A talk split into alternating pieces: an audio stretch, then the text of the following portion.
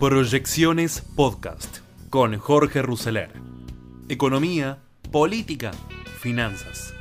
Todo lo que necesitas saber para tomar las mejores decisiones.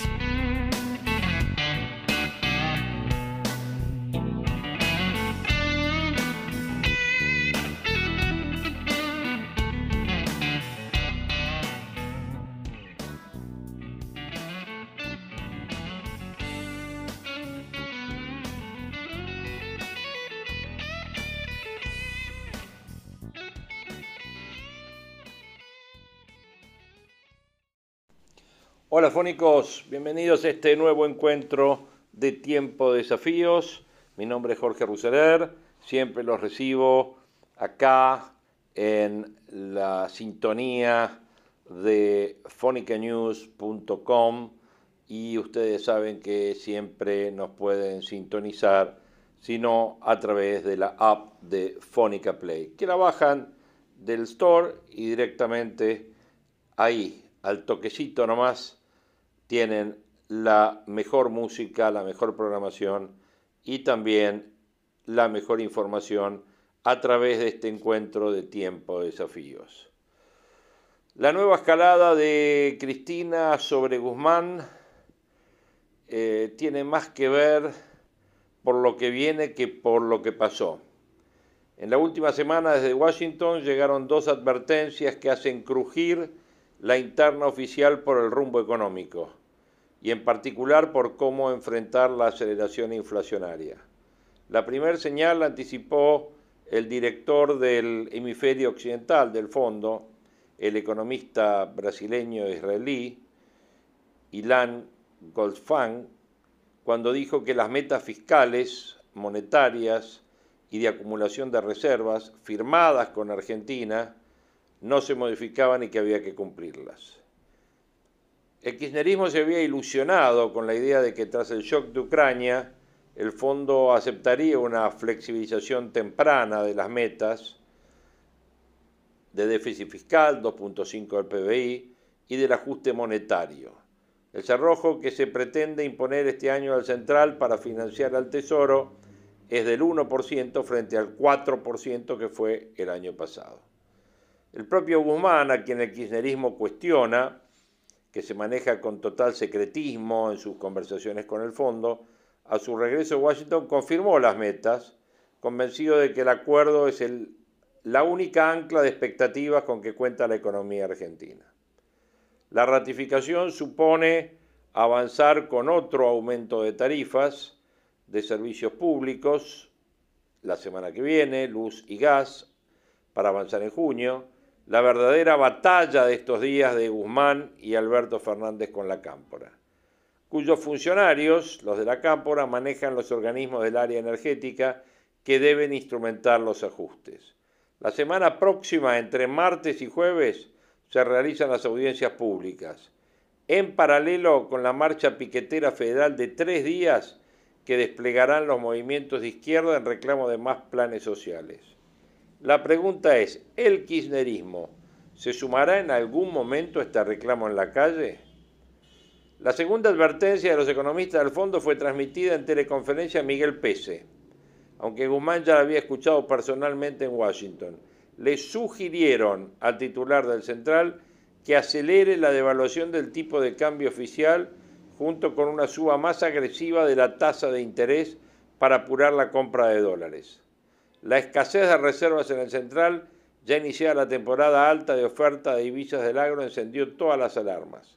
Entre enero y abril, según los últimos datos del CIARA, el sector cerealero, con precios récord, ingresó al país 11.100 millones de dólares, un pico histórico, 80% más que en el periodo 2018-2021 y más del doble que en el 2020.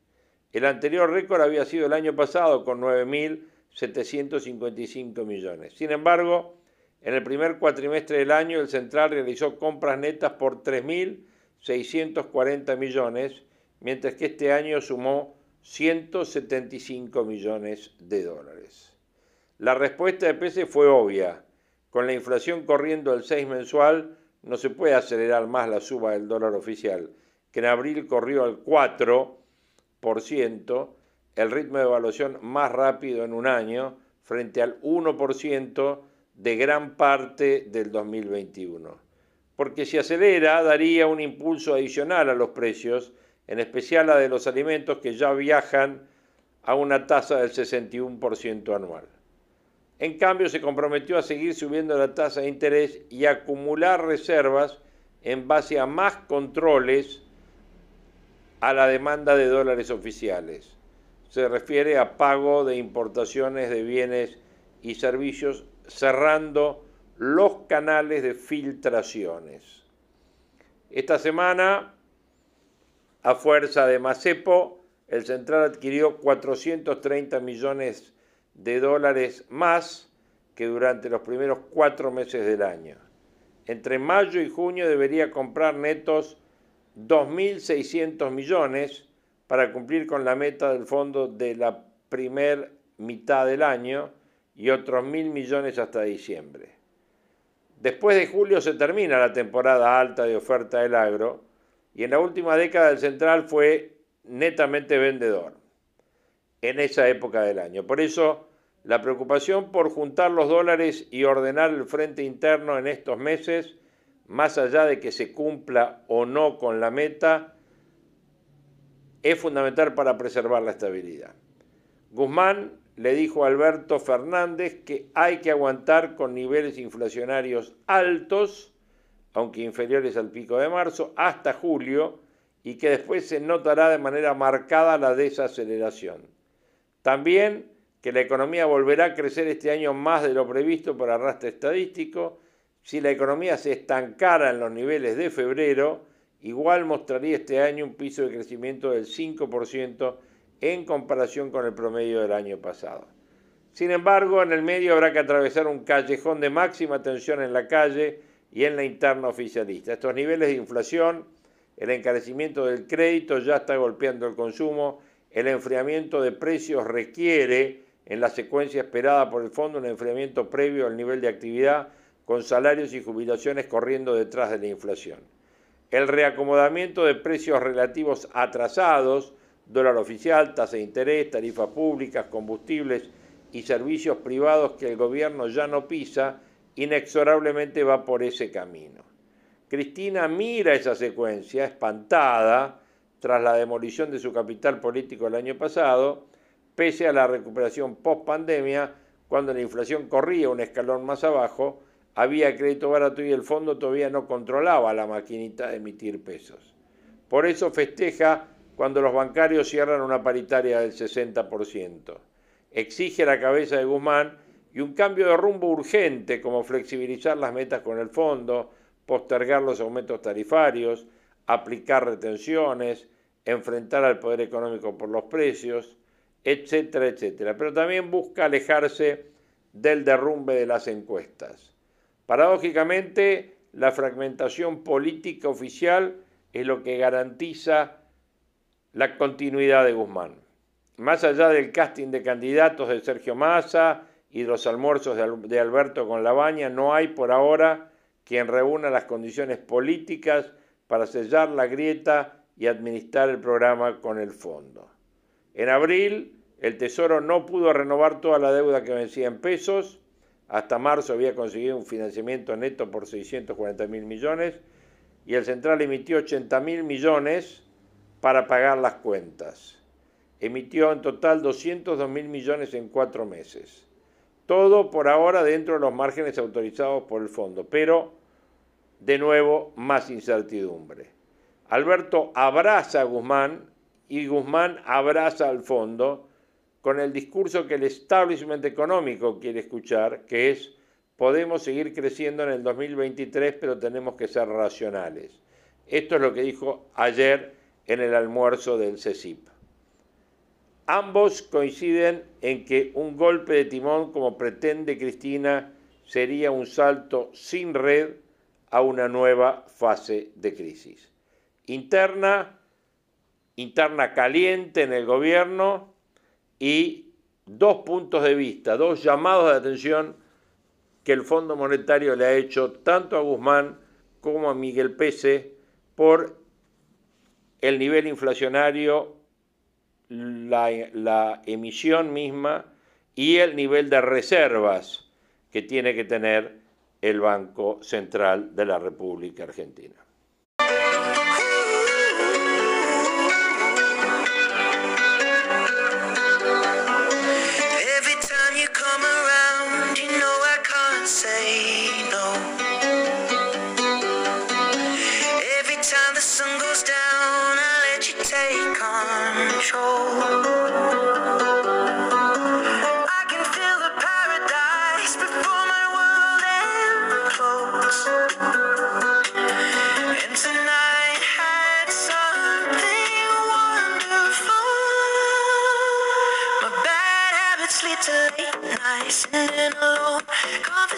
Conversations with a stranger I barely know. Swearing this will be the last, but it probably won't. I got nothing left to lose or use or do. My bad habits lead to white eyes staring into space, and I know I lose control of the things that I say. Yeah, I was looking for a way out, now I can't escape. Nothing happens after two. It's true, it's true. My bad habits lead to you.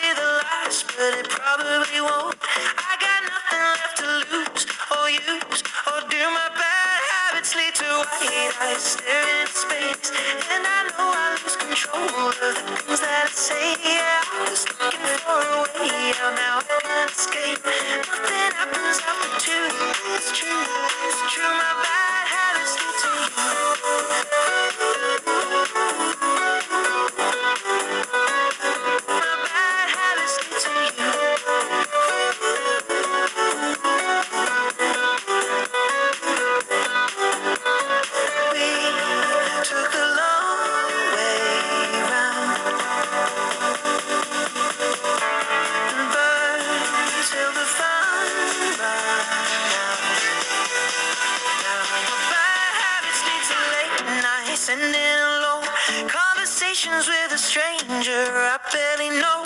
Swearing this will be the last, but it probably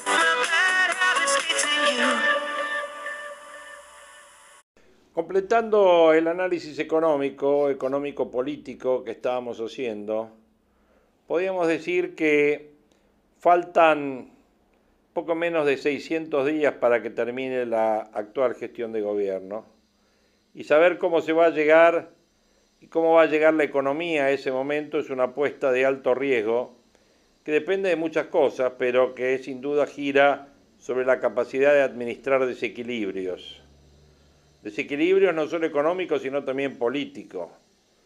Dijimos que la fractura abierta entre el cristianismo, el equipo económico y ahora el presidente, lógicamente impide el normal funcionamiento del gobierno y consolida una incertidumbre financiera medida por riesgo país en niveles anormales para una economía que transita los primeros pasos de un acuerdo con el fondo.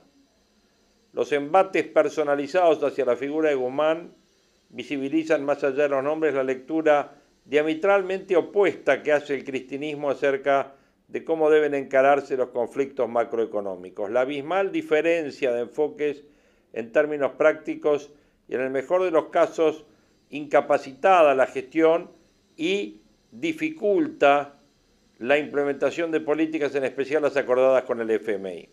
Para ser concretos, los accionistas mayoritarios de la coalición gobernante imaginan soluciones de hoy impracticables. Añoran los tiempos de Cristina, donde el consumo y los salarios crecían financiados por los déficits gemelos, heredados del gobierno de Néstor Kirchner. Las subas de los precios internacionales, las tarifas congeladas y las pérdidas de reserva del Banco Central. Algunos simples números ayudan a entender esta nostalgia por el pasado que se fue. En el primer gobierno de Cristina, el salario real creció 40%, aún con la crisis del 2008-2009 sobre la actividad y el empleo. El consumo lo hizo nada menos que 23%. El aumento del salario real en el segundo mandato fue del 10%, ya con una inflación que aceleraba acumulando 170% en cuatro años. El consumo a medida que aumentaban los precios apenas creció cuatro puntos entre 2011 y 2015. Era evidente que la velocidad del consumo y los salarios menguaba a medida que la inflación pisaba más fuerte. Las condiciones globales también hicieron su aporte durante las épocas, las épocas cristinistas. Los términos de intercambio crecieron 30 puntos hasta el 2011, para luego caer 9% en la segunda administración.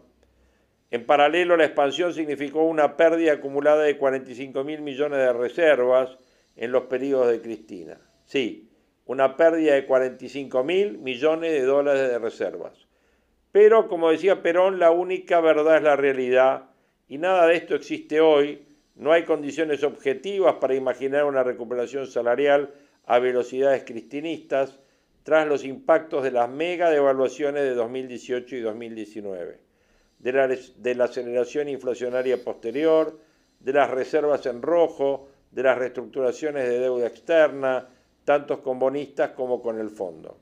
Los equilibrios fiscales y monetarios requeridos para estabilizar la macro están muy lejos de alcanzarse y al central le cuesta mucho recuperar reservas, aún con niveles de intercambio de los mismos niveles del 2012 hoy. ¿eh? Las tarifas, el corazón de la reducción del déficit comprometido con el fondo, más tarde o más temprano se van a comenzar a descongelar y la inflación ya no ronda 25 puntos, sino estamos casi en 70. En estos simples datos radica el error de diagnóstico del cristianismo, el peligro de creer que existen márgenes de acción suficientes para una política económica expansiva que gane elecciones pasa por la profundización del abismo y dentro del oficialismo y porque el aumento de la incertidumbre tensiona la frágil condición macroeconómica. De ningún modo estas ideas suponen un apoyo a la gestión del gobierno, plagada de malas decisiones, de timings discutibles, como los extensos tiempos de negociación con el fondo, y una pésima comunicación. Los pobres resultados convalidan esta posición y en varias de las opiniones, desde aquí, desde tanto de proyecciones como de tiempo de desafío, nos hemos referido a todos estos puntos. Pero en estas circunstancias lo que menos hace falta es una fractura interna en la coalición de gobierno. Para una administración que está funcionando sin presupuesto y con limitadísimo espacio para gestionar y sobre todo para proyectar, el único camino posible para llegar al fin de su mandato es optar por una estrategia de contención de daños en lo económico que reduzca los riesgos de una crisis. ¿Qué debería incluir una estrategia para estos últimos 600 días? Y algunos elementos que hoy no están presentes. En primer lugar, ratificar la hoja de ruta que estableció el fondo, explicitando la manera política y la decisión política de cumplir con las metas trimestrales y comunicando todas las conversaciones en marcha en caso de posibles desvíos. En segundo término, sino un improbable por impracticable plan de estabilización, al menos señales de hacia dónde y quién conducirá la política de precios. Por lógica, ese rol tiene que caer en el Ministerio de Economía. Retornar a una tasa mensual del 4% promedio, como en el 2021 sería una meta modesta, que bajo ciertas condiciones ayudaría a sostener el delicado equilibrio social. Otra señal para ordenar la transición y reducir los impactos sobre la actividad económica en los próximos meses sería ordenar la disponibilidad de divisas para disminuir la incertidumbre en tantas actividades productivas. Es ingenuo creer, sin embargo, que el quiebre entre el cristianismo y el presidente es exclusivo a diferencia del enfoque macroeconómico. Las elecciones del año que viene están cerca y las chances de perderlas también. Aunque suene paradójico, debilitar la figura presidencial podría entenderse como un intento por preservar la identidad histórica del cristianismo fuera del poder desde 2024. Descartar el error del 2019 y replegarse en la provincia de Buenos Aires en el mejor de los casos. Pero podemos decir que en términos institucionales, sin embargo, estas arquitecturas pueden hacerle mucho daño, pero muchísimo daño a este complejo escenario macroeconómico que vivimos.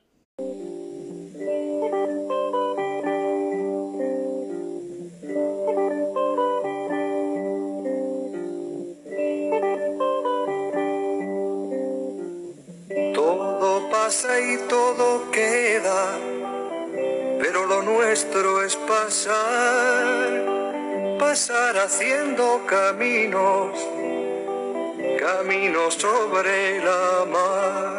Nunca perseguí la gloria, ni dejar en la memoria de los hombres mi canción. Yo amo los mundos sutiles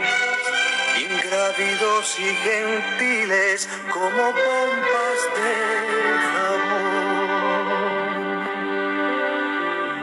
Me gusta verlos pintarse de sol y grana volar bajo el cielo azul, temblar súbitamente y quebrarse.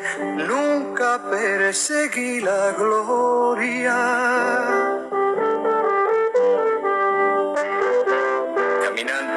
Huellas el camino y nada más. Caminante, no hay camino, se hace camino al andar. Al andar se hace camino y al volver la vista atrás se ve la senda que nunca se ha de volver a pisar caminante, no hay camino, sino estelas en la mar. Hace algún tiempo en ese lugar, bosques se visten de espinos, se oyó la voz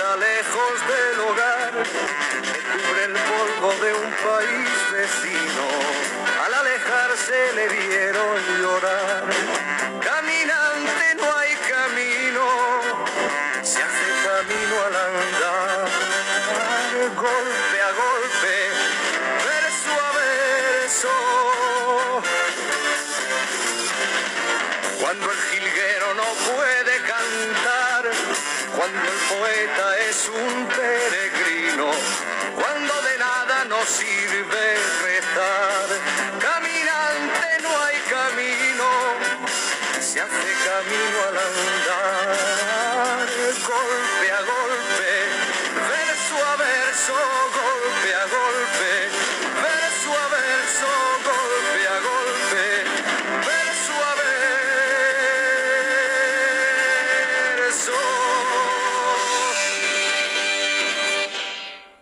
Y para cerrar este encuentro de hoy, retomamos la actividad política y nos damos una vueltita por la oposición. donde nos encontramos con Horacio Rodríguez Larreta, que se muestra decidido a ir a la paso, aunque Macri sea candidato y admite que ley corre el centro hacia la derecha. El jefe de gobierno apuesta a mantener un discurso moderado para buscar un acuerdo amplio en caso de llegar a la Casa Rosada. En la figura de la maratón a la que apela para representar su carrera, Larreta se muestra convencido de que en esta etapa no debe alterar su ritmo, aunque otros apuren la marcha u otros presionen para sacarlo del eje de la moderación. Larreta asegura que mantendrá su estrategia de ubicarse en el centro y que si todo el sistema se corre hacia la derecha, él también se va a mover hacia la derecha, sin extremos para seguir en el medio. No me voy a subir a la aceleración de otros, transmite a su núcleo de dirigentes para ratificar su plan luego de la convulsión interna en Juntos por el Cambio por el rechazo y las discusiones en torno de mi ley y la centralidad creciente de Macri en el escenario, lo que motivó reacciones en el PRO y en toda la coalición opositora aún sin la definición del expresidente sobre si será o no candidato. Todo parece que sí. La reta dio señales concretas en que correrá hasta el final en la disputa por llegar a la Casa Rosada, independientemente de la decisión que tome Macri más adelante sobre si buscará o no su segundo tiempo. El jefe de gobierno se pronunció en ese sentido en Bariloche, en el foro del Yao Yao, ante una pregunta de los empresarios y obviamente le preguntaron si se bajaba y él descartó bajarse si el fundador del PRO se lo pidiera. Voy a competir en las PASO, ratificó esta semana que esa determinación no dependerá de lo que resuelva Macri el mayor protagonismo del exmandatario no se va a traducir en una eh, candidatura, según su mirada, y tampoco quedará más cerca esa posibilidad si la crisis se profundiza. Si el problema es económico, ¿por qué lo buscarían a Mauricio? Se preguntaron cerca de la reta. Hernán Lacunza trabaja en el armado de un plan para el 2023.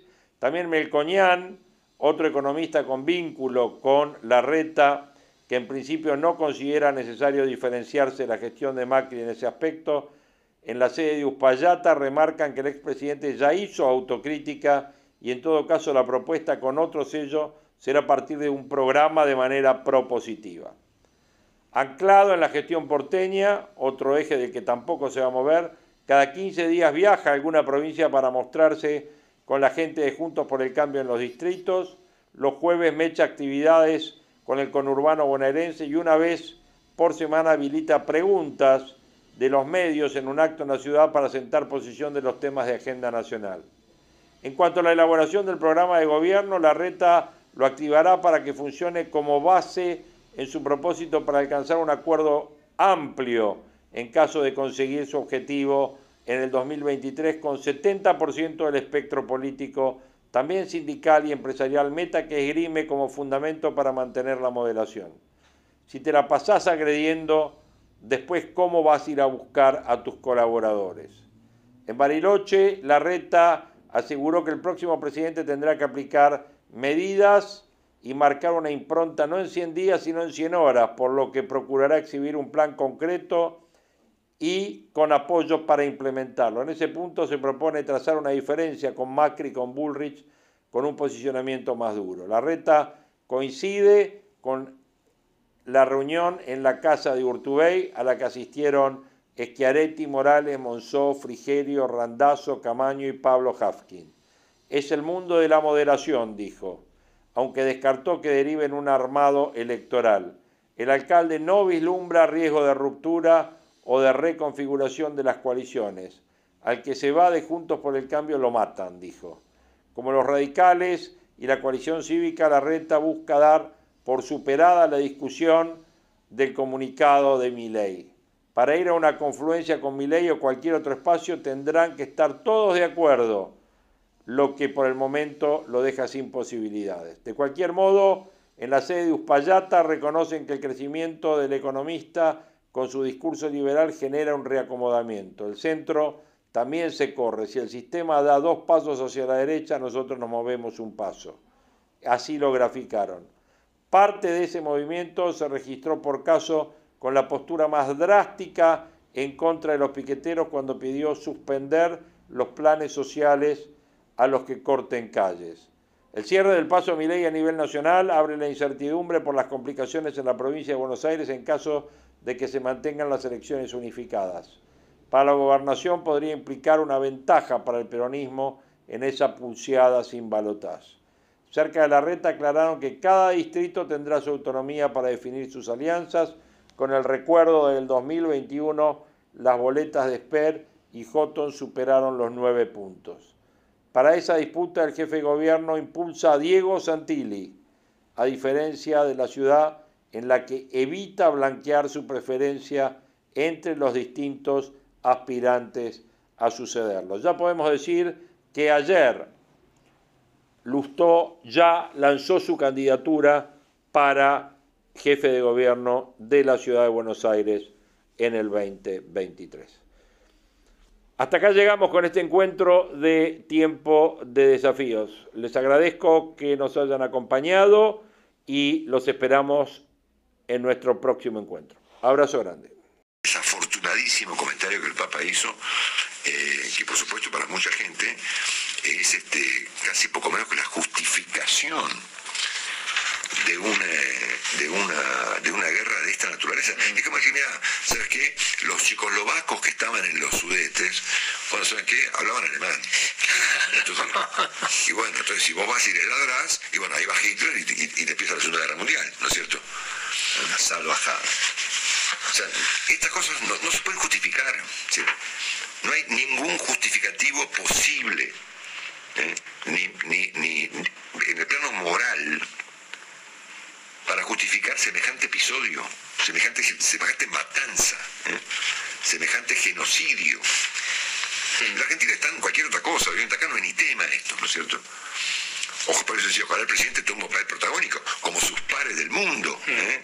Y es probable que si Ucrania hubiese sido parte de la OTAN, hoy no estaría siendo masacrada. Pero por supuesto. A ver si entiendes, ¿no? Mm. Pero por, su, pero por supuesto. Y los países y los pueblos, Finlandia, Suecia, sus pueblos, están pidiendo a sus parlamentos que decidan ingresar a la OTAN. Inmediatamente. Inmediatamente, a, costas incluso de correr ciertos riesgos en este momento, para evitar lo que está sucediendo en Ucrania. Bueno, así que me, falta un tramito todavía para poder las noticias, este, pero...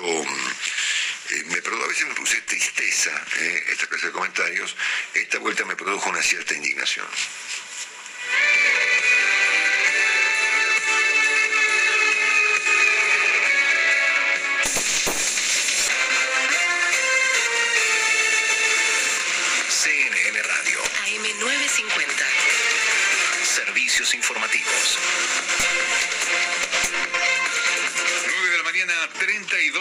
El cielo está despejado sobre la ciudad de Buenos Aires. La temperatura es de 15 grados 5 décimos, iluminado 83%.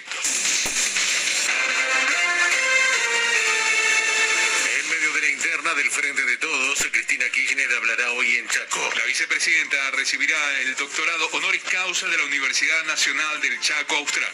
Hoy la vicepresidenta de la Nación, Cristina Kirchner, recibirá el doctorado honoris causa de la Universidad Nacional del Chaco Austral. Será en la ciudad de Resistencia más adelante a las 17 horas en el Salón de Convenciones Gala de la capital de la provincia. Ofrecerá una ponencia doctoral titulada Estado, Poder y Sociedad, la insatisfacción democrática, para luego recibir los símbolos de su distinción, el título académico, una estola y una medalla. El Consejo Superior de la Universidad resolvió por unanimidad condecorar a la expresidenta de la Nación por su trascendente aporte a la consolidación del sistema democrático argentino durante su mandato. Los encargados de entregar los atributos del lauro a la vicepresidenta serán el rector Germán Oesman, el vicerrector García Solá, con el acompañamiento del gobernador del Chaco, Jorge Capitalich. Informó desde Sespeña Chaco Guillermo Pascot para CNN Radio.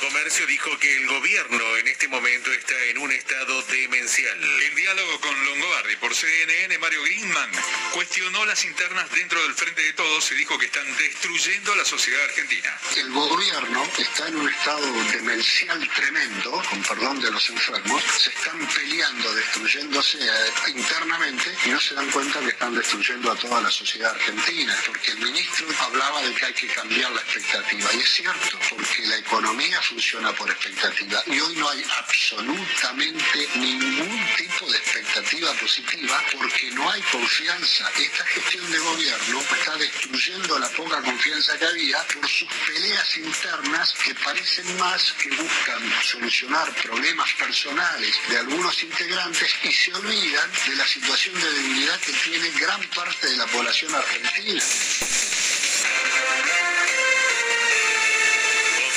Neuquén un nuevo caso de hepatitis aguda en niños. En Neuquén el Ministerio de Salud confirmó un caso de hepatitis aguda de origen desconocido. Se trata de un niño de 4 años que está internado en una clínica privada de Neuquén Capital. El niño ingresó al centro de salud con diagnóstico presuntivo de hepatitis e insuficiencia hepática leve a moderada y posteriormente este diagnóstico fue confirmado. Desde la clínica indicaron que actualmente el paciente se encuentra con buena evolución y se esperan los resultados de seriología e hisopados para determinar la causa. Informó desde Neuquén Víctor Ceballos para CNN Radio.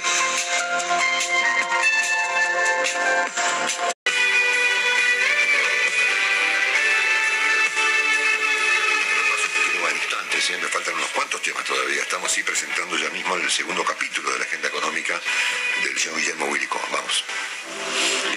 Hay actividad hay riesgo. En donde hay riesgo puede haber seguridad. Martínez Sosa, Unibroker, Salim, Safety, Austral Consulting. Somos HMS, expertos en seguros desde hace más de 50 años.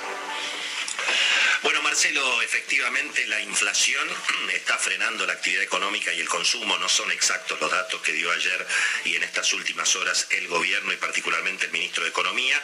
La industria 2% abajo en marzo contra febrero, la construcción 4% abajo en marzo contra febrero y en abril los datos preliminares, según la consultora de Fausto Potorno, también para abajo, 4% la actividad. ¿eh? Dicen, Marcelo, que el sector camporista quiere demorar el aumento de tarifas que debía empezar el primero de junio con la cuestión de la segmentación. Y los mercados financieros siguen muy débiles esta mañana con los futuros en Wall Street para abajo y la expectativa, por supuesto, de los datos de empleo y si va a seguir derrumbándose el mercado bursátil con la suba de la tasa de interés. Lo veremos a lo largo de este cierre de semana. Gracias, Willy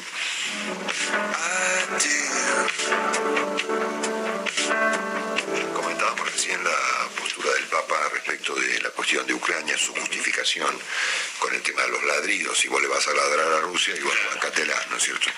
Y muy peor fue todavía la explicación que dio la Iglesia Argentina ayer para justificar ese comentario tan inapropiado del Papa, que a mí me parece el único atenuante que puede ocurrir acá, porque obviamente una invasión semejante, con semejante matanza de civiles y demás, si vos no podés ir, no podés mandar armas, no podés ayudar, no, la idea es condenarla. ¿no? Claro, como mínimo. Es la mínima, si, no puede hacer nada, bueno, condenarlo. Eh, lo único atenuante que se me ocurre es que eh, toda esta gente desconozca la política mundial y que digan cualquier cosa, ¿no? que no estén informados. Se puede que Monseñor Ojea no tenga idea de lo que está hablando, ¿no es cierto? Hay muchísimos prejuicios, me parece, muchos prejuicios. Incluso que el Papa no sepa de qué está hablando, ¿no? Bueno, dicho esto, el Papa es noticia esta mañana también porque ayer defendió eh, a Monseñor eh, Mario Poli, es Monseñor, no sé si bien digo, Monseñor, eh, sospechado de estar involucrado en una, en una trama de ventas de, propiedades. de, propiedades. en la Ciudad de Buenos Aires. Bueno, el Papa dijo, no quiero que lo ensucien, es una víctima. Bueno, ponele. al mismo tiempo, el Papa echó a un, a un cardenal llamado Angelo Becciu, acusado de haberse quedado con las eh, de haber invertido dinero en propiedades en Londres, sobre todo de las colectas que hace la iglesia. Se ve que en esta interna, como se llama entre el Papa y el, señor Becciu, eh, cardenal Angelo Becciu, italiano, reveló que, o por lo menos él dijo conocer que Francisco vio en su momento el visto bueno para utilizar hasta un millón de euros para el rescate de una religiosa colombiana que estaba secuestrada por ISIS. ISIS em, obviamente produjo muchas matanzas, incluido matanzas de cristianos, ¿no? sobre todo. Em, yo no tengo idea si esto es cierto o no es cierto, pero es un, asunto que en todo caso no está tan mal, decir, ser, rescatar una, religiosa colombiana secuestrada por ISIS es una cosa obviamente correcta. Bueno, em, dicho esto, les recuerdo que, cambiando de tema, que se conocen los socios que va a llevar eh, Elon Musk para quedarse con Twitter, como diría Máximo Kirchner, con Twitter. Bueno, este, mm, hay un príncipe árabe, ¿no? Y siempre. Entiendo que siempre, hay un príncipe árabe. Eh, mm, eh, está Qatar detrás, seguramente. Y hay un tipo muy importante que se llama Larry Ellison, ¿no? que es un nombre que me parece que lo vamos a ver, si esto se confirma, publicado en todo, en todo el mundo. Ellison es el dueño de la compañía Oracle, que es una compañía de tecnología muy importante y Ellison es además, un, además de un empresario, es un teórico de la informática, un tipo muy importante. ¿eh? Dicen que las máquinas se mueven, ¿eh? que funcionan como consecuencia del trabajo de software que ha hecho siempre la compañía Oracle, ¿eh? cuyo dueño es un tipo multimillonario de 74 años llamado justamente Larry Ellison.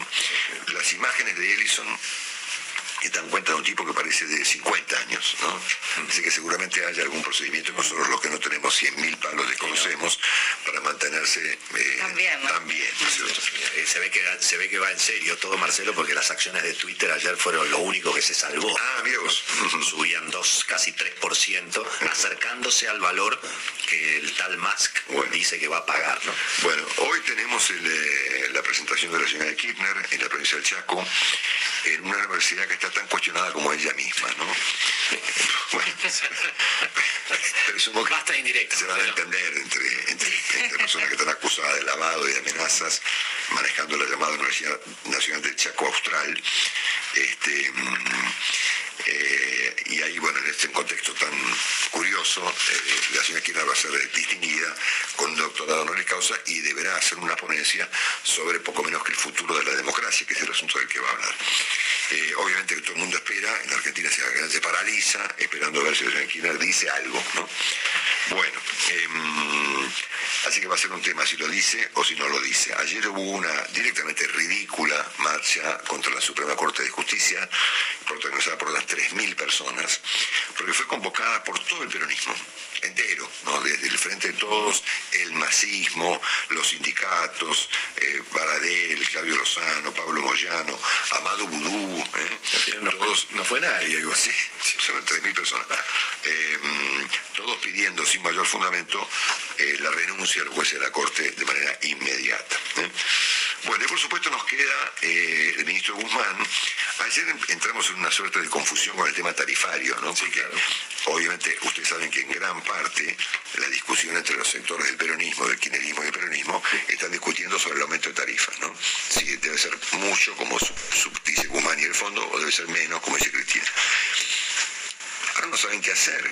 Yo leí, Willy, no sé si vos sabes algo del tema, que están demorando el asunto porque no saben cómo aplicar el aumento. Claro, hay un intento del temporismo justamente de no, de postergar el aumento de tarifas con el argumento de que no se puede segmentar. Bueno, ese es un tema. El otro es que, eh, bueno, ayer habló obviamente el ministro Guzmán ante los empresarios. Eh, yo francamente no entiendo cómo se levantaron y no se fueron, la verdad, ¿no? Porque lo, lo de Guzmán fue algo fue como darse una clase, ¿no es cierto? Deja una tomadura de pelo. Como si él fuese ajeno al problema que estaba describiendo. La parte central, digamos, de su discurso es la siguiente. La clave de cualquier esquema para atacar la inflación es transformar las expectativas. Por eso es fundamental tener no solamente un programa económico consistente, que es lo que hemos diseñado, sino que sea creíble, que se crea que esto es por donde se sigue. Nosotros venimos implementando ese programa sobre la base de la convicción de que este es el camino para tranquilizar a nuestra economía. La importancia de acumular reservas y la necesidad que crezca la generación de divisas. Es realmente un misterio. ¿Qué quiere decir Guzmán cuando dice que hay que tranquilizar la economía? Eso es realmente un misterio. Me gustaría preguntárselo. ¿Qué quiere decir con que hay que tranquilizar? economía, que tan nerviosa. Su identidad. Porque la verdad es que la economía argentina está muerta, digamos, y hay que justamente revivirla, ¿no? Él ya mencionó muchas veces que su propósito es tranquilizar la economía argentina y en todo caso convengamos en beneficio del ministro que lo ha conseguido, ¿no? La economía está ahí, tranquila, frita, ¿no es cierto? Eh, no opinado eso, Marcelo. No pensá que tiene, ya lleva 50, 50 inflación, 50, 70. Bueno, sí, sí. Eh, digamos, a ver, la inflación pobreza no se combate con tranquilizantes, no se combate con políticas monetarias. Bueno, este, y después habló de las expectativas, que es justamente lo, que él produce a la inversa. Em, ¿Y qué más dijo? acumulación de reserva. Eso sí que digamos, este, no merece eh, mucho análisis porque causa un poco de risa. Los, diarios han interpretado toda esta historia como una suerte de respaldo. Bueno, importa. Dicho eso, hay un aspecto que sí quiero subrayar para terminar, que es el hecho de que el ministro se ha vuelto una especie de lobista, ¿no? es una persona que habla en ciertos círculos. ¿no? Se dirige a los empresarios, en mayor medida ayer, en menor, medida en Yao Yao. Eh, pero el ministro debe enfrentar a los argentinos. ¿no? Los que merecen una explicación de parte del ministro son los argentinos. Los argentinos y el ministro son dos entidades que están completamente desconectadas. Ministro habla para los empresarios. En el Yao Yao para 5, ayer para 120, y asiste a reuniones donde parece que actúa como una especie de lobista del Fondo Monetario, o de no sé quién. Pero los argentinos merecen, o merecemos seguramente, una de estas explicaciones por parte del ministro Guzmán.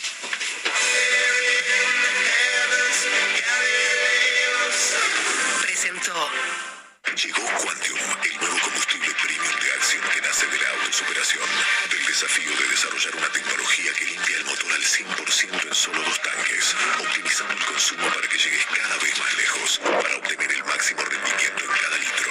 Nuevo combustible premium Quantium, supera los límites. Encontralo en las estaciones Action Energy. Comparado con nuestra formulación anterior, de acuerdo a los ensayos ASTM de 6201 XUD9 y DW10B, estándares de la industria, el motor se limpiará completamente en dos tanques. Los resultados pueden variar según el vehículo y el uso.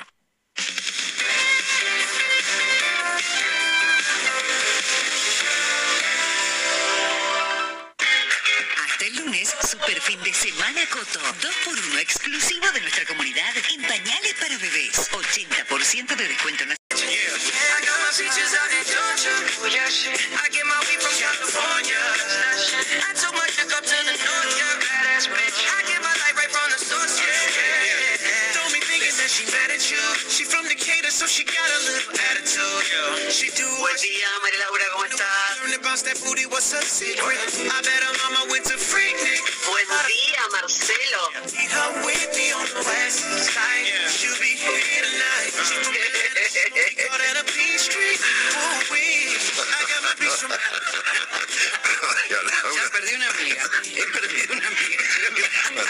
Se ahogó.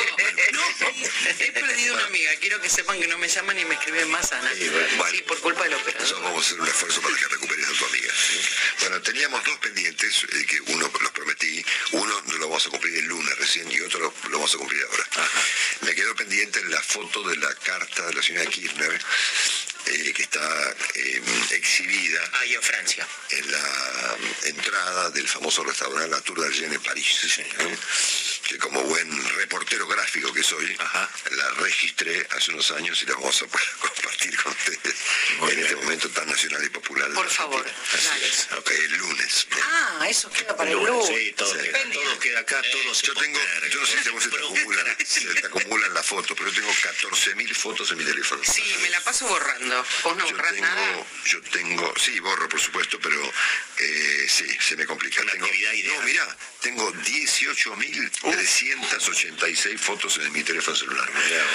Una locura. Eh, dentro de estas 18.000 hay esta foto que yo voy a compartir el lunes con los oyentes de la Radio. O sea que la chance, la chance de que la encuentres es una en 18.000.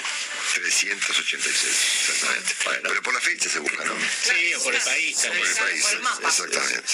Voy a ver si la, si la puedo encontrar ahora. Una gran actividad en los aviones, por ejemplo.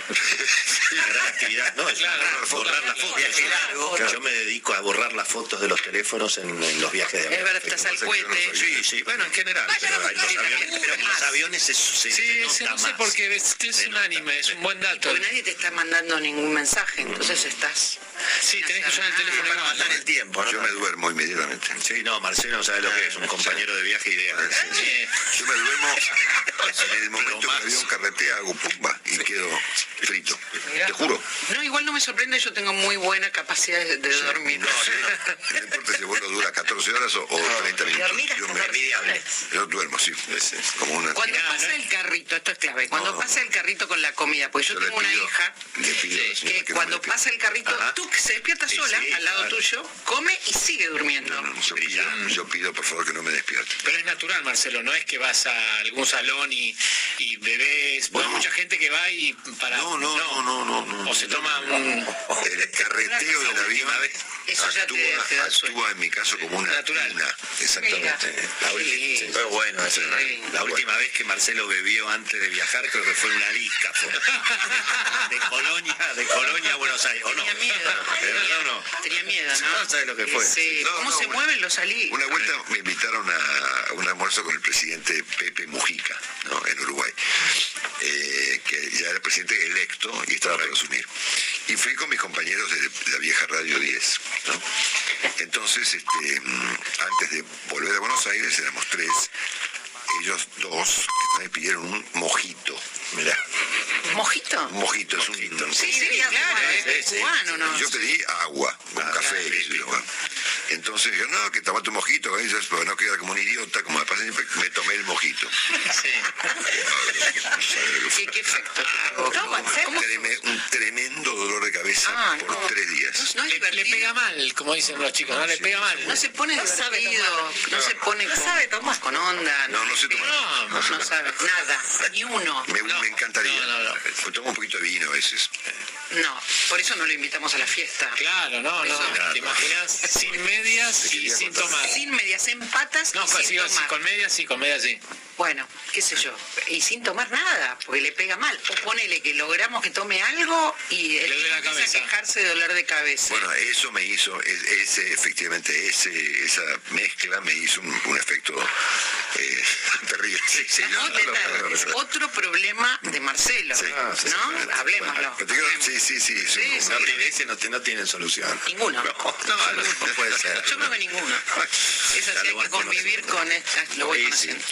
Hace querer, se hace querer. Claro que sí, Ahora, con todas sus dificultades. totalmente inofensivo. Absolutamente. Por eso lo querés tanto. Parece no hay problema, pero soy Eso es positivo. totalmente inofensivo. Bueno, Exacto. oíste hablar de el grupo Mambrú, Sí, claro. obviamente, Sí. que ayer se reencontraron luego de 20 años. ¿no? Ajá, claro. Sí, me sorprendiste con esta noticia. Bueno. Vos ocupándote del grupo Mambrú, ¿verdad? Pero esperá, pero ¿Sabés una? ¿Podemos cantar incluso? No, Ah, pero pará un cachito. Eh, dentro del grupo Mambrú hay un- uno de los integrantes, que este fue un invento de Gustavo Yaquerevich hace 20 años. ¿no? Eh, bueno, como casi todo fue un invento. Sí, sí, claro. Ponele, ¿no? Bueno, Jerónimo Rauch era un integrante de este grupo de jovencitos, así es, que cantaban para los adolescentes del año 2000, ¿no? 2001, 2012, es decir, en- surgieron en el contexto del estallido de la Argentina de aquella época, tuvieron un éxito fue- fuera de órbita, fue una cosa descomunal, y así como, como estallaron, se fue, se, se separaron a los tres años. Y uno de los integrantes del grupo Mambrú, llamado Jerónimo Rauch, se fue a España. Así es. El hijo, el hijo Jerónimo Rauch, el hijo de un gran obstetra, el doctor Enrique Rauch, a quien le mandamos un gran abrazo. Que lo conoces todos, sí, obstetra. sí, es increíble. Bueno, total que Jerónimo Rauch se convirtió También un pueblo lindísimo, lindo pueblo, ¿no? de la ruta 3. un pueblo, eh, Pueblo para, para, extraordinario. para Willy, Willy, sí. la, Eh, la vida aquí en la Argentina, que a le dio, todos. que le dio vida a mi hijo. Ah, Bueno, el doctor Rauch Enrique Rauch. quiere decir en alemán, quiere decir humo. Exactamente. ¿Está bien? No, pero no, eh, realmente de Mambrú a humo Sí, y la, al parto la de, de concatenación de temas. Acá vos tenés que... Acá todo vamos? tiene que ver con todo. Esto es una- Correcto. bueno, vamos. Correcto. Que este señor Rauch, que parece una criatura inofensiva, buena, eh, Jerónimo. Jerónimo Rauch, eh, amable, humilde, eh, simpatiquísimo, es en rigor de verdad el mismísimo fantasma de la ópera. Eh, no. Sí, sí, sí, sí. Porque él se fue a España, lo contrataron para Los Miserables, Ah, lo contrataron para Gris, para Chicago, para um, se volvió un cantante importantísimo en Londres, en el famoso West End, que es como si fuera la Avenida Corrientes o Broadway. Están los, los afiches, Marcelo, la, la Claro, cara de Jerónimo. Exactamente. Está a punto de presentar en Madrid nada menos que los puentes de Madison, hecho comedia musical. Y hizo el papel principal, y yo creo que está poseído por eso, de Eric, el mismísimo fantasma de la ópera. pero que pusiste me Bueno, el fantasma es un personaje, es, es un personaje Lo actúa, ¿viste? tremendo. Yo te voy a decir una cosa. Para mí es el mismísimo Mefistófeles. es decir, Eh, Exactamente, Mandinga, mandinga, auténticamente mandinga. Claro, ¿conocen la historia de Fantasma de la Ópera? Sí, Bueno, hay gente que por ahí no lo pudo ver. Es una novela escrita en el año 1910, ponerle por un escritor francés llamado Gaston Leroux. Eh, mm, que cuenta la historia de un suceso ocurrido dentro de un teatro en, en París, en el- la ópera de Garnier, o algo por el estilo. Eh, hubo 15 películas inspiradas por, eh, por la obra El fantasma de la ópera y la famosa comedia musical de Andrew Lloyd Webber, que tuvo como productor al productor de, espe- de espectáculos y de comedias y de teatral más importante de la historia, un señor que se llama Cameron, el apellido escocés me lo acabo de olvidar, Cameron Llamemos a Fantini. Mac no sé cuánto. El pobre, el pobre Jerónimo Rauch, para volverse el fantasma de la ópera, tuvo que audicionar delante de nada menos que del señor Cameron. ¿Eh? Macintosh. Macintosh, Cameron Macintosh, efectivamente. Y del mismísimo Andrew Lloyd Webber. ¿Lo ubicás? Sí, sí, claro. Bueno, que Capo. capo total. Y se volvió el fantasma de la ópera. Mira vos. Entonces, el muchachito que cantaba en Mambrú hace mm, 20 años, ahora, en- o hasta hace poco tiempo, en el mismísimo centro de Londres, hacía esto. Magic, music shall caress you.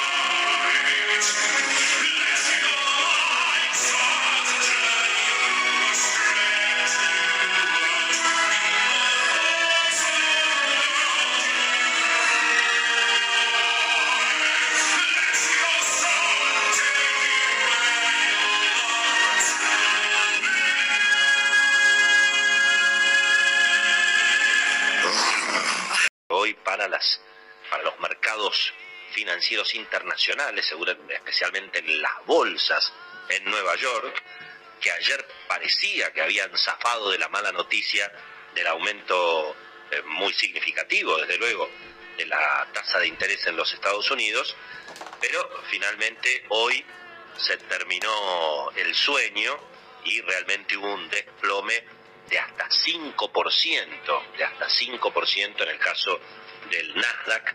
El Dow Jones también perdió más de lo que había ganado en el rally de última hora ayer, donde dio la sensación de que muchos se habían vendido apostando a una suba de la tasa de interés más fuerte y salieron a cubrir posiciones sobre el final del día, pero la realidad es que la suba de la tasa y el anuncio sobre todo de que se van a ir restringiendo los estímulos monetarios, es decir, se va a ir retirando liquidez del mercado desde el primero de junio, se le puso la fecha.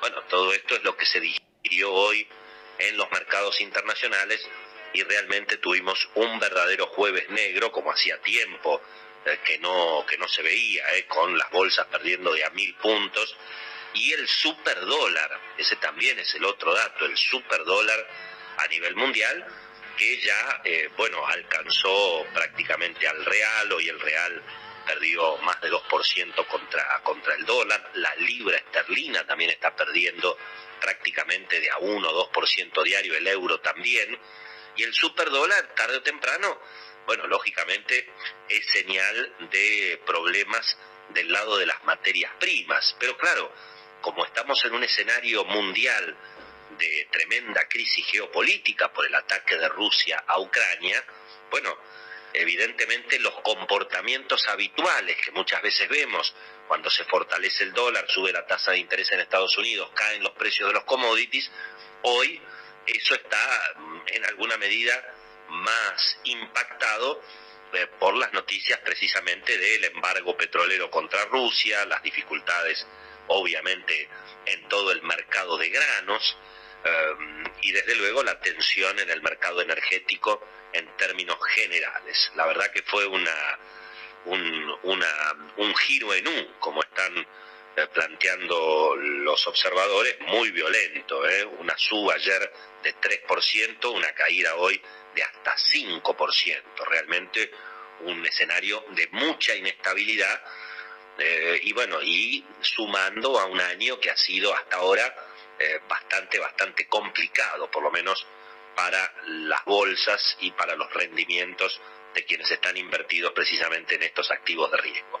Bueno, hoy el Nasdaq finalmente terminó a 4.147 puntos, perdió 3,6%, el Dow Jones también operó abajo de los 33.000, cerró a 32.998 puntos y eso eh, significó 3,12% de caída y el Nasdaq que perdió prácticamente mil puntos y cerró hoy eh, en 12.000 más, casi casi 2.000 puntos perdió el Nasdaq hoy, terminó en 12.318 con una caída de 5%. Las materias primas, a pesar del superdólar y a pesar de la suba de la tasa de interés, eh, siguieron firmes. El petróleo, de hecho, entre 109 y 112 dólares, 109 el WTI, 112 el tipo Brent, eh, mientras que también en el sector granario los mercados siguen muy afectados en ese sentido por el escenario internacional. Eh, finalmente hoy el trigo, que había arrancado el día con una suba fuerte, prácticamente de 2%, terminó estabilizado, eh, lo mismo que la soja, eh, incluso con una leve caída sobre el final. Así que bueno, se detuvo por lo menos el avance de los granos, no el avance del petróleo, que como les comentaba, terminó arriba de los 111 dólares, 1% arriba el tipo, el tipo Brent. El mercado de cambios en el circuito local siguió muy estable con un mayo donde, bueno, en esta primera quincena hay más oferta de dólares que demanda en el contado con liquidación y eso está serenando el dólar libre, tanto en las versiones financieras en blanco como obviamente el derivado del dólar en la calle, el dólar blue. Hoy prácticamente no hubo eh, cambios significativos, Estoy mirando, por ejemplo, en este momento la página de dólarhoy.com que dice que el blue operó finalmente 50 eh, centavos arriba de ayer en 201,50, 202 para la venta y entre 198 y 199 eh, pagaban al que quería al que quería vender dólares. ¿eh? digamos las puntas fíjense que no están tan abiertas, con lo cual el mercado está bastante estabilizado. 202 pesos para comprar dólares en la calle, 198, 199 te pagan. Mientras que el dólar bolsa y el contado con liquidación siguieron muy estables, 206 pesos para el dólar bolsa, 207 para el contado con liquidación. Por supuesto, las acciones argentinas que cotizan en el exterior, que venían dulces, venían realmente de una, de una muy buena performance en estos, en estos últimos días, hoy obviamente eh, sufrieron el, derrumbe eh, internacional de las bolsas, eh, sobre todo, insisto, lo que pasó allí en Nueva York. vamos a repasar algunos de los papeles que habitualmente seguimos. Fíjense, la transportadora de gas del sur, TGS, hoy perdió casi 7%, Edenor la sacó barata, 1,2% de caída, Mercado Libre se desplomó, hoy cayó 11%, pero bueno, allí hay una dinámica que no tiene tanto que ver con la Argentina, sino con, bueno, los temores que hay a propósito, bueno, de, que se vaya desinflando parte del e-commerce que había eh, obviamente crecido fuertemente en la pandemia. Y al mismo tiempo, como la gente tiene menos plata, compra menos. Y la inflación, que los argentinos la conocemos de memoria, también está golpeando los salarios de los brasileños y está golpeando los salarios, sin duda, de los norteamericanos. Así que allí estamos viendo un impacto fuerte hoy. Si bien en el poscierre, buena parte de lo que había perdido lo recuperó, en el poscierre el Mercado Libre terminó con una suba de casi 6,6%, extrema volatilidad.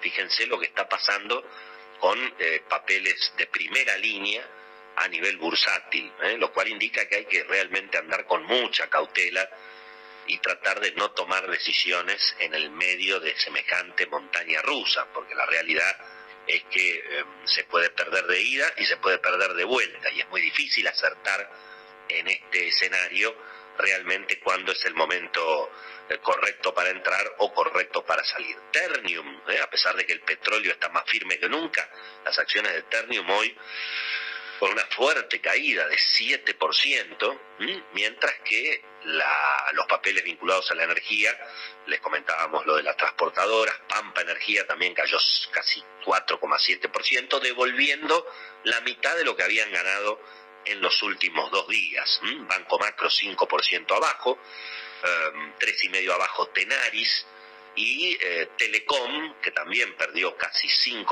4,9%, en el poscierre terminó rebotando. Muchas versiones alrededor, por supuesto, también de la situación política en la Argentina, de la continuidad del ministro Martín Guzmán, que hoy se mostró en un foro empresario de primera línea y bueno, y obviamente recibió el respaldo que está recibiendo en, todo el sector económico, no tanto por su figura, mucho menos por su eh, performance al frente del Palacio de Hacienda, sino por el riesgo a que eventualmente el cristinismo coloque en el Palacio de Hacienda o en el equipo económico, bueno, obviamente a figuras eh, mucho más radicalizadas, eh, que eventualmente intenten imponer un, control de, precios de, características policiales, con persecución obviamente a las empresas, a los inversores, eh, un escenario que, bueno, por supuesto agravaría desde luego todos los problemas que hoy tenemos. Tendríamos más inflación, más desabastecimiento, menos salario, más inversiones que se van del país. Bueno, por supuesto, un escenario muy, muy complicado que por ahora eh, parecería eh, contenido, podríamos decir, precariamente contenido, por, en definitiva, el rumbo que impone el acuerdo con el Fondo Monetario. Bueno, se supone que es Martín Guzmán eh, quien de alguna manera, manteniéndose en el cargo, garantiza que, bueno, al menos la mitad de la hoja de ruta con el Fondo Monetario se va a intentar cumplir. Bueno, IPF también muy castigada hoy, 5,9% de caída, 4 dólares con 14, y las acciones del Grupo Galicia en, Nueva York también abajo de 9 dólares, ¿no?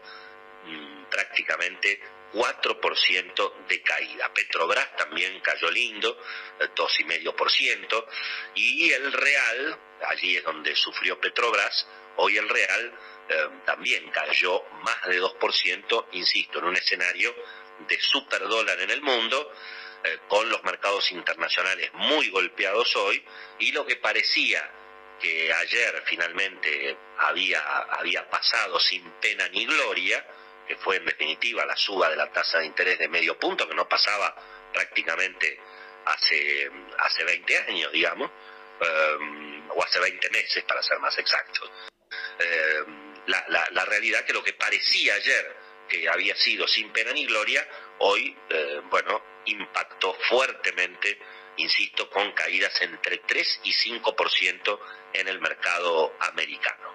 Ha llegado Beto Valdés, señoras y señores, nuestro columnista político, uno de los periodistas mejor informados de la Argentina.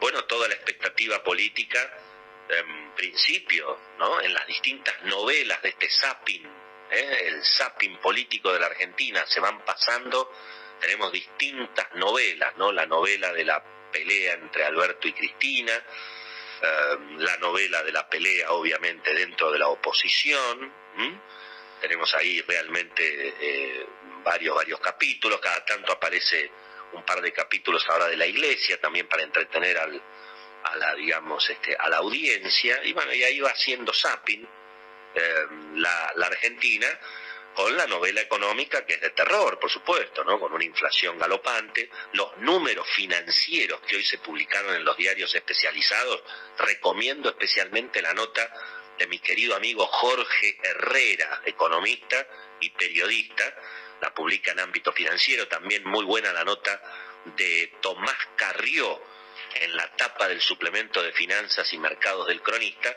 Bueno, digamos, el que lea esas dos notas va a entender todo lo que está pasando y va a entender sobre todo que el colapso económico en la Argentina ya ocurrió, ya se construyó.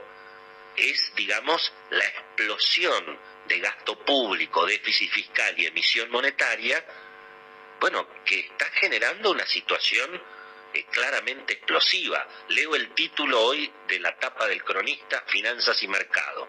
LELIC, los intereses, repito, los intereses ya superaron 500 mil millones de pesos en lo que va del año y podrían llegar hasta 2,3 billones.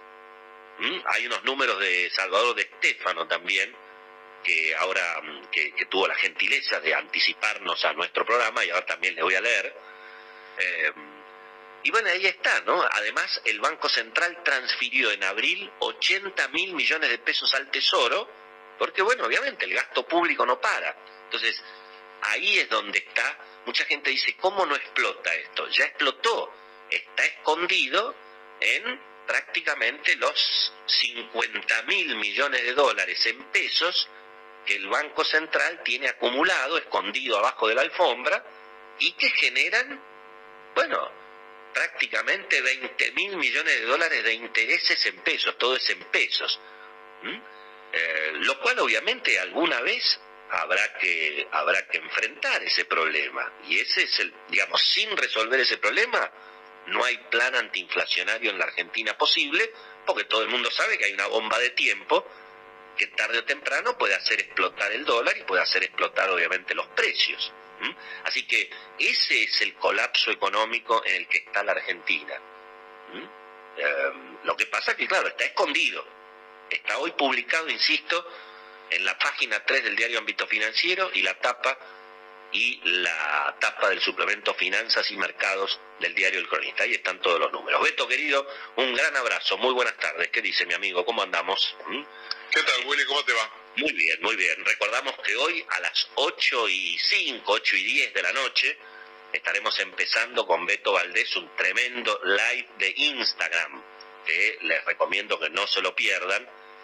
Bueno, por supuesto, para analizar cómo sigue la película aquí en la Argentina, cuáles son los distintos escenarios. Hay algunas cosas que realmente, bueno, por una cuestión de prudencia y, bueno, por rigor también en términos de, lo que significa un programa de radio y una radio de tanta audiencia y tan importante como es Millennium, nosotros siempre somos obviamente muy prudentes en, nuestros análisis, en la información, por supuesto que contamos todo, pero bueno, hay algunos delirios que se están trazando, ya se están armando el gabinete de Cristina, el gabinete eventualmente eh, si, si, si agarra Sergio Massa, si agarra Cristina, si se mantiene Alberto, si Alberto echa a todos los camporistas. Bueno, hay una enorme cantidad eh, de, equipos, ¿no? Es como una especie de, alternativas de equipos de gobierno ante una parálisis eh, tremenda, ¿no? Así que no se pierdan en las cuentas de Instagram, la de Beto Valdés, arroba Beto J. Valdés y arroba Willy Coan Oficial, a partir de las 8, 8 y cuarto, eh, todo el tiempo que a veces no tenemos aquí en la radio, eh, podremos también entonces completar eh, toda la información. Así que los esperamos hoy, hoy a partir de las 8 y 5, 8 y 10, nos acomodamos después de terminar el programa y arrancamos nuestro live. Pero bueno, algunos anticipos, Beto, de la expectativa, supongo que está la expectativa mañana de Cristina en, en Chaco, hoy estuvo Martín Guzmán casi un, un, me parece que fue lo mismo que pasó en el Yao Yao con, con Guzmán, no todos los empresarios mirándolo y diciéndole, bueno, pibe, te deseamos mucha suerte, ojalá que no te ojalá que no te reemplacen por Peletti, ¿no? Este, pero bueno, Beto, te escuchamos un ratito. Sí, es cierto. Em, parecía prácticamente eh, una repetición calcada de, de sus últimas intervenciones, eh, muchos lugares comunes, que a esta altura eh, de la Suárez, teniendo en cuenta lo que recién describías en materia fiscal, más la inflación, un ministro de Economía diga que la inflación se baja con un plan económico serio y coherente, la gran macayamán que se está haciendo porque en definitiva nos está contando como Bernie, que nos cuenta qué barbaridad la inseguridad que hay. Eh, evidentemente, eh, a ver, no digo que ya lo miren como dándole la despedida, pero bueno, nadie se va a inmolar por él. Es decir, no, no es el caballo de los 90, por más que lo que venga puede llegar a ser eh, estrafalario. Y lo interesante es que em, el ministro de Economía se hizo lugar también para elogiarlo a Daniel Scioli, que algunos dentro del oficialismo eh, comentaban, este muchacho tiene tiempo para hacer campaña para alguien, porque sonó a un, bueno, no se olviden de Daniel. Claro. Ojo, quizás cumplió una orden de algún lado. Con lo cual, eh, lo que sí quedó claro es que eh, muchos interpretaron eh, que lo que dijo en el almuerzo del Consejo Interamericano de Comercio y Producción es algo así como abrir el paraguas para la andanada, el granizo que va a venir desde el Chaco mañana a las 17 horas. Es enorme la expectativa en, el mundo político, en el Círculo Rojo, en la Casa Rosada, en la Quinta Presidencial de Olivos y sobre todo por un dato que no es menor. Recordemos que siempre Cristina marca algunas tendencias eh, y nos avisa. ¿Te acordás que nosotros destacamos cuando se fractura para mandarse la, la ventajeada de, de, sacarle a Luis Juez el lugar en el Consejo de la Magistratura, eh, que hace los dos bloques y que a uno lo llama unidad ciudadana. Claro. Bueno, lo concreto es que el, los afiches eh, y la ilustración con que se está viralizando el acto eh, de, de Cristina en el Chaco no dicen frente de todos. Atención. Habla Cristina en Chaco recibe el doctorado honoris causa de la universidad, viernes 6 de mayo, 17 horas, mirada en vivo desde cualquier lugar del país, y abajo hay un solcito y dice Unidad Ciudadana.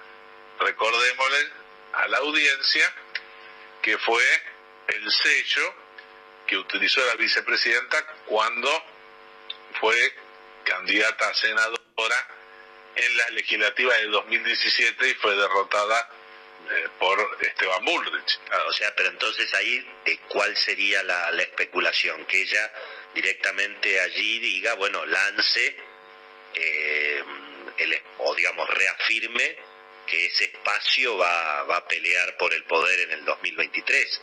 No sé si ella, no creo que ella diga que vaya a ser candidata mañana, pero que va a ir con ese espacio, ¿no? Eso sería la, la consecuencia. Está, está mandando un mensaje eh, respecto a... que puede ni o que puede ir por afuera incluso, podría ni siquiera ir a una paso. A eso, a eso me refiero. Claro. El, mensaje que está mandando es, vos no querés arreglar, no te querés rendir, y bueno, como dijo don Félix Lainio cuando se fue eh, después de cerrar con Jacobo Timerman la venta de la razón, eh, que alguien le pregunta, bueno, ¿y cómo cree que va a seguir eh, la razón de a quién más?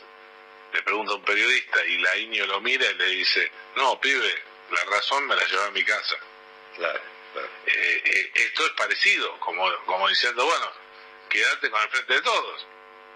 Recordemos que de alguna manera ella lo hizo con el PJ la movida de unidad ciudadana fue trasladar a todo el peronismo bonaerense detrás de esa sigla y el Consejo de la, del PJ de la provincia de Buenos Aires quedó en manos de Florencio Randazzo, que fue el, único que, se quedó.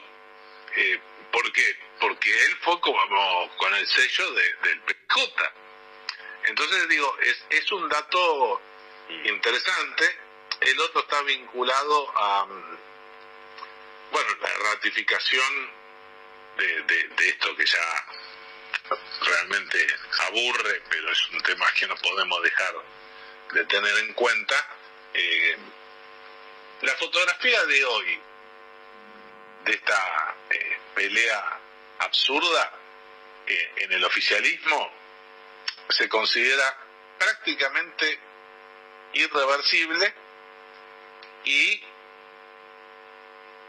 con alguna chance de no romper la unidad.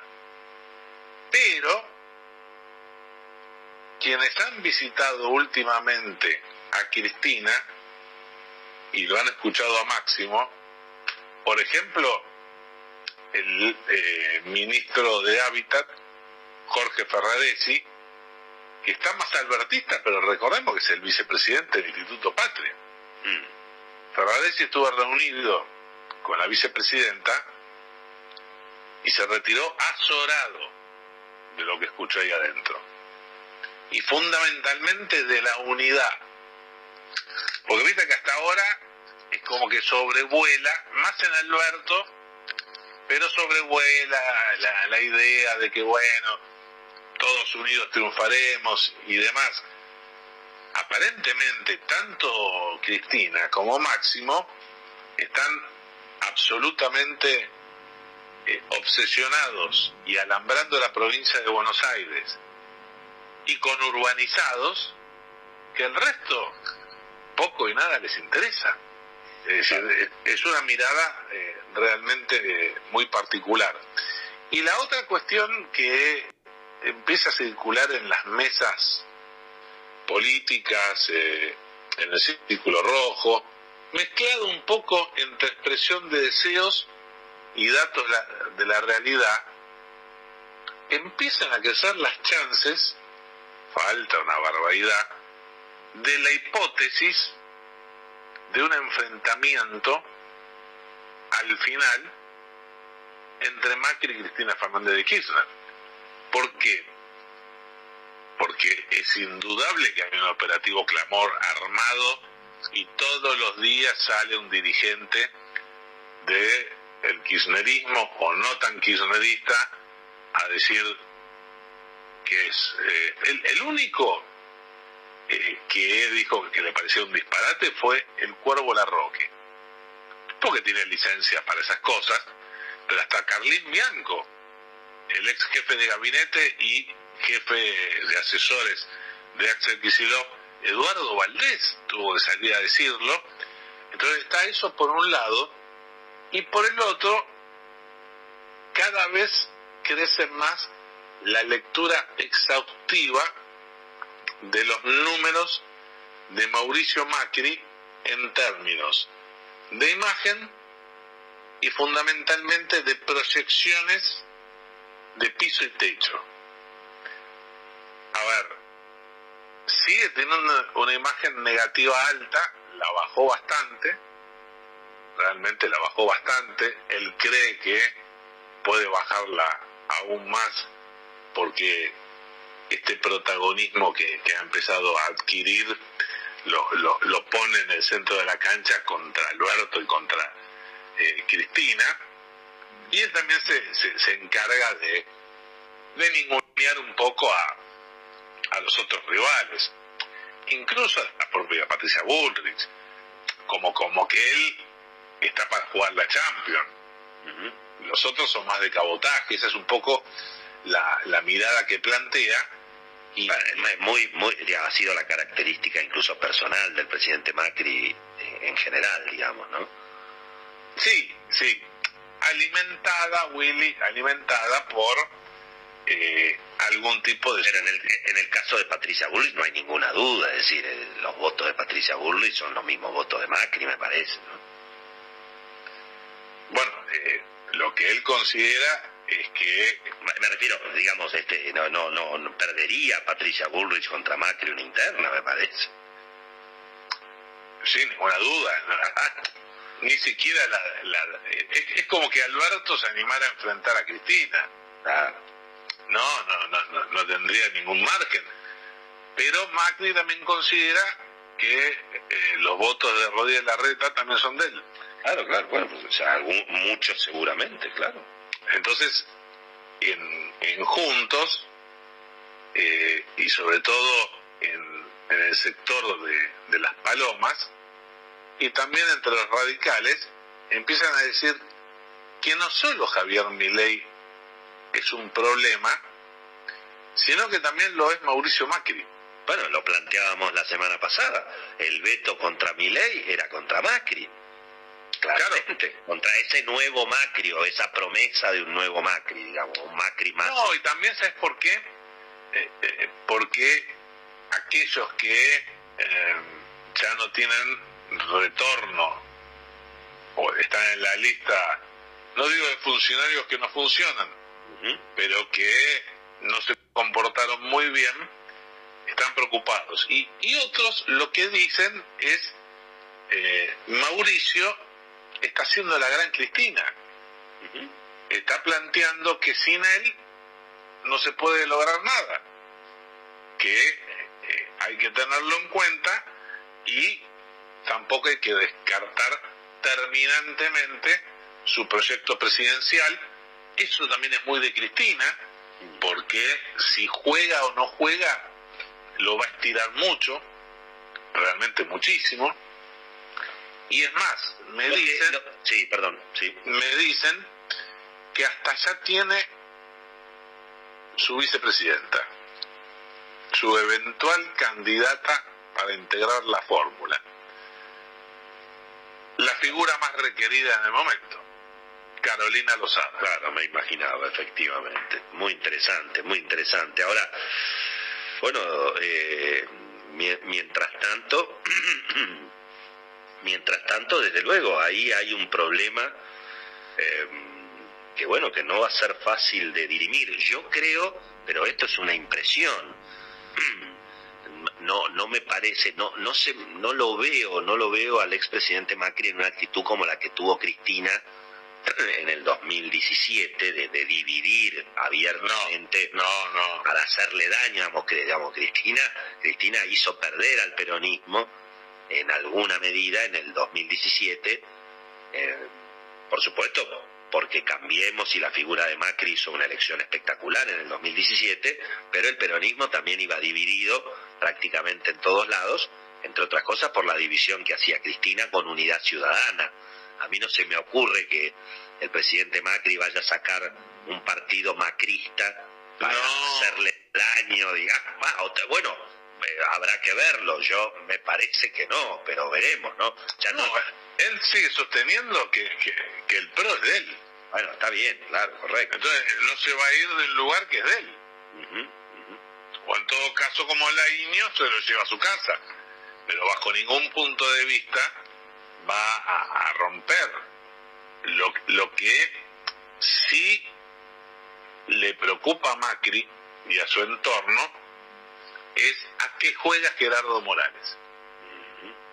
O mejor dicho, él sospecha que el gobernador de Jujuy está jugando en varias mesas y que en definitiva, si bien la idea es fortalecer al radicalismo, como decíamos ayer con, con un Dream Team de candidatos, su vínculo con Schiaretti, con Sergio Massa, con otros gobernadores peronistas, eh, le preocupan. Eh, con lo cual, eh, evidentemente, acá empieza a haber una, una sensación no solo de desorientación, sino también de peleas difíciles de reconciliar, muy difíciles. Bueno, muy bien, señoras y señores, 7 y 35 en la tarde de la ciudad de Buenos Aires, está más lindo, ¿eh? se viene un fin de semana en principio con bastante buen clima, ¿eh? vale la pena em, repasarlo justamente porque estamos a las puertas ya del fin de semana, hoy ha sido realmente un día, un día muy lindo, con una temperatura muy, muy agradable, eh, y efectivamente, viernes, sábado y domingo, con clima ideal, ¿eh? sol a pleno, tanto el viernes, sábado y domingo, por lo menos es lo que dice aquí el pronóstico que llevan los teléfonos celulares, y además 22 grados la máxima, 14 la mínima, tanto para viernes, sábado y domingo, he calcado los tres días, eh, con lo cual se viene un lindísimo fin de semana. ¿eh? Alguna buena noticia, por supuesto, teníamos que, teníamos que tener. Hacemos una pequeña pausa y venimos enseguida. Estamos hasta las 8 de la noche, no se vayan, ya venimos. Para las 8 de la noche, recordamos, ¿eh? hoy fue un día negro en Wall Street, después que ayer parecía que la suba de la tasa de interés en, dispuesta por la Reserva Federal, la suba significativa de medio punto, que que si bien es cierto que no fue 75 puntos básicos eh, y, la conferencia de prensa de, Powell fue prudente después de la decisión de ayer, parecía como que los mercados habían absorbido eh, muy bien la noticia, incluso con un rally a última hora de ayer en los mercados bursátiles norteamericanos. Sin embargo, hoy sonó el despertador ¿eh? y la gente se despertó del sueño. Las caídas fueron realmente brutales. ¿eh? 4%, prácticamente 3,6% en rigor abajo el Standard Poor's, el Dow Jones de 3% de caída, 5% abajo el Nasdaq, con, con buenos papeles que sufrieron mucho, Mercado Libre cayó más de 10% hoy, eh, y las criptomonedas también se hicieron pomadas, ¿eh? casi 8,5% hoy para atrás el Bitcoin, ¿eh? Que quedó a 36.300, prácticamente 36.400 dólares. ¿eh? La, hemos visto fluctuar en los últimos prácticamente 60 días entre 36.500 y 41, ¿eh? 36.500, 41.000 dólares. Ahí estuvo el Bitcoin en las últimas eh, prácticamente 8, 8 semanas. Y los papeles argentinos en Wall Street que venían con una linda recuperación en las últimas 48 horas, hoy también prácticamente dejaron la mitad, eh, con pérdidas entre 4 y 6% en las, en las distintas alternativas. El dólar, sin embargo, muy quieto aquí en la Argentina. En el resto del mundo está el superdólar. ¿eh? Hoy cayó 2% el real, terminó 5,06 contra el dólar. Sin embargo, el peso es cierto que se está devaluando el mercado oficial. ¿eh? Hoy el dólar oficial prácticamente a 123. ¿eh? Uno ya no lo sigue tan de memoria. Voy a mirar justamente para em, confirmar el número.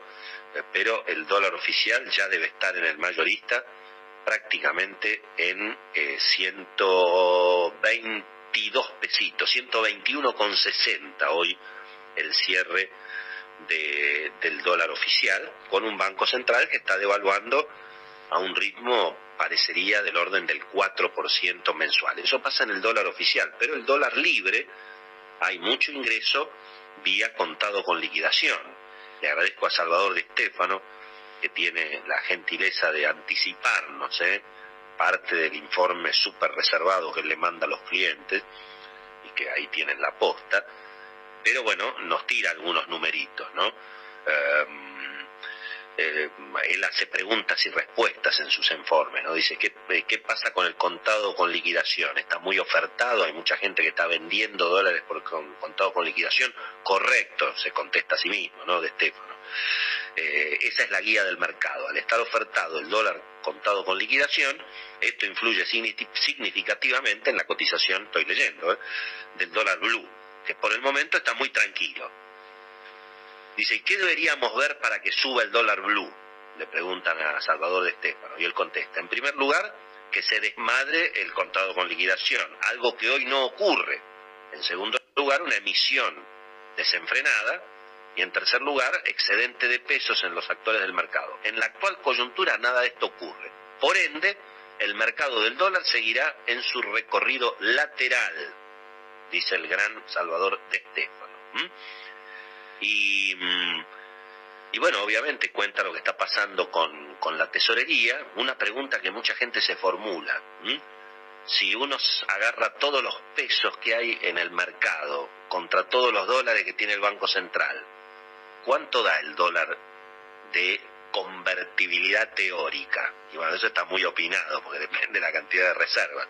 Pero como el amigo Salvador es muy prudente, entonces eh, dice lo siguiente, dice, si tomamos las reservas del Banco Central, que están en 42 mil millones de dólares, y los pasivos monetarios totales, que ahí sí, ahí los pone todas, sumen los pasivos, es decir, la cantidad de pesos que podrían atacar al dólar en una teoría, digamos, son 9 millones de millones de pesos, o sea, 9 billones, 9 millones de millones de pesos.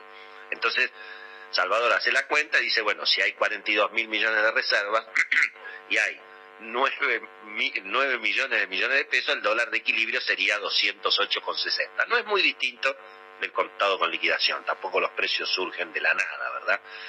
Eh, pero bueno, hay gente que hace esa cuenta un poquito más dramática porque cuenta las reservas líquidas de libre disponibilidad y yo creo que eso no corresponde contarlo, porque si, si vamos a la teoría de que se pudre todo y es dólares contra pesos, todo lo que hay, y ahí juegan también los pesos que hay en la, perdón, los dólares que hay en caja de seguridad o los dólares que hay en los colchones.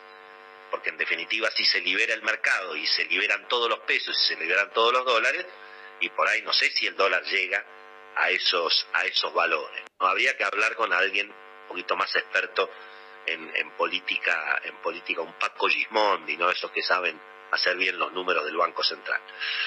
Bueno, señoras y señores, así están las cosas en materia económica. Un poco más de agenda política. Recordemos, eh, y les recuerdo a todos, que en un ratito, eh, en unos 20 minutitos, las 8 y 5, 8 y 10, estaremos comenzando a transmitir un live, eh, un directo de Instagram con el gran Beto Valdés, para seguir, bueno, por supuesto, con, con todos estos datos y muchísimos datos más, que tenemos millones de cosas bueno, podríamos estar hablando toda la tarde. Gracias a Dios, Millennium nos da solamente una hora, ¿no? Así que bueno, eh, para, para seguir charlando y a los que estén interesados, eh, desde luego los esperamos, ¿eh? Desde, las, desde la hora del Bermú, desde las 8 y 10 hasta la hora de la cena, a las 9 menos 5, 9 menos 10, ya nos, nos despedimos. Pero va a estar jugoso, esto tiene muchos números, muchas encuestas, eh, y bueno, y vamos a tirar además de todas las teorías que hay dando vueltas, ¿no? Si, si, si, si, si se, qué pasa si renuncia el presidente, agarra a Cristina, se toma licencia a Cristina, agarra a Sergio Massa, se viene, digamos, un, un, modelo, digamos, este, de, delicuación de pasivos con, con, con eventualmente una devaluación más fuerte, bueno, todo lo que se está especulando. Eh, y, todo lo que me parece que también se está exagerando en alguna medida, porque todo el mundo dice esto no puede seguir así un año más. Bueno, yo, ¿cómo no va a poder seguir así? Acá tenés los intereses de la LELIC ya superan 500 mil millones de pesos en lo que va del año, en cuatro meses, solamente por intereses de la deuda en pesos. Y la deuda en pesos es por el gasto público, la emisión y la gran irresponsabilidad del plan platita. La, la, vicepresidenta se quiere desentender de la responsabilidad que tiene en el desastre económico que es el gobierno de Alberto Fernández, Cristina Fernández y Martín Guzmán. Porque Martín Guzmán a quién le iba a pedir la escupidera todas las semanas que la tenía que ir a ver a la señora y le pedía permiso para todas las medidas. Es lástima que Martín Guzmán no dice nada de eso, pero él podría perfectamente decir, como dice el presidente Alberto Fernández, yo hice todo lo que me pidió Cristina, ¿verdad? Bueno, señoras y señores, vamos con la política, ¿eh? Y Beto Valdés, vamos Beto. Sí, evidentemente, eh, eso que, que, vos planteás, eh, no creo que, que esté disponible, fundamentalmente, no porque no tenga ganas Guzmán, sino esencialmente porque me parece que es lo que deben recomendar en la Casa Rosada. Eh, no se te ocurra atizar el fuego, porque en definitiva, eh, claro, la ruptura está ahí. Eh, y vuelvo a insistir, lo del sello Unidad Ciudadana la convocatoria en la provincia que gobierna Jorge Milton Capitanich eh, está generando ruido. También eh, lo, que, lo que muchos plantean es, ¿irá más lejos de lo que se planteó y de las cosas que dijo en el Centro Cultural Kirchner? Se puede ir más lejos. Y sí, tranquilamente que pedir públicamente la renuncia del presidente, no va a ser eso. No, no, no, no. Pero seguir en esa dirección, eh, horadando al presidente y dándonos algún tipo de, de, pista adicional. ¿Por qué? Porque si bien todos eh, siempre nos hemos cansado de decir, Willy, ya entre la primera, eh, después de la muerte de Néstor, siempre dijimos que Cristina era, relativamente eh, previsible, eh, pero claro, ella nunca tampoco atravesó una situación como esta con, con un presidente designado, como, como lo, suele denominar, y esta particularidad de que no solo ha fracasado por impericia de Alberto, sino también por sus recomendaciones, eh, y, te puedo asegurar que gran parte eh, de, los funcionarios más camporistas eh, tampoco funcionan. Claro, podemos hacer una lista. Bueno, por favor. El, manejo, el manejo del PAMI a cargo de Luana Bonovich es un verdadero desastre. Desastre y preparémonos, preparémonos para la implementación. Si al pobre Banoli lo mataron con la entrega de, del IFE, preparémonos con lo que va a ser Raberta y la estructura de ANSES eh, con la platita que viene ahora. Así que en definitiva, bueno, son datos eh, realmente muy preocupantes. Una novedad, un cambio de, feeling que, que después lo vamos a desarrollar en el live de Instagram. Se terminó el relax y hasta el disfrute de gobernadores, intendentes, eh, funcionarios del frente de todos, cada vez que les llevaban una encuesta y veían cuánto medía mi ley.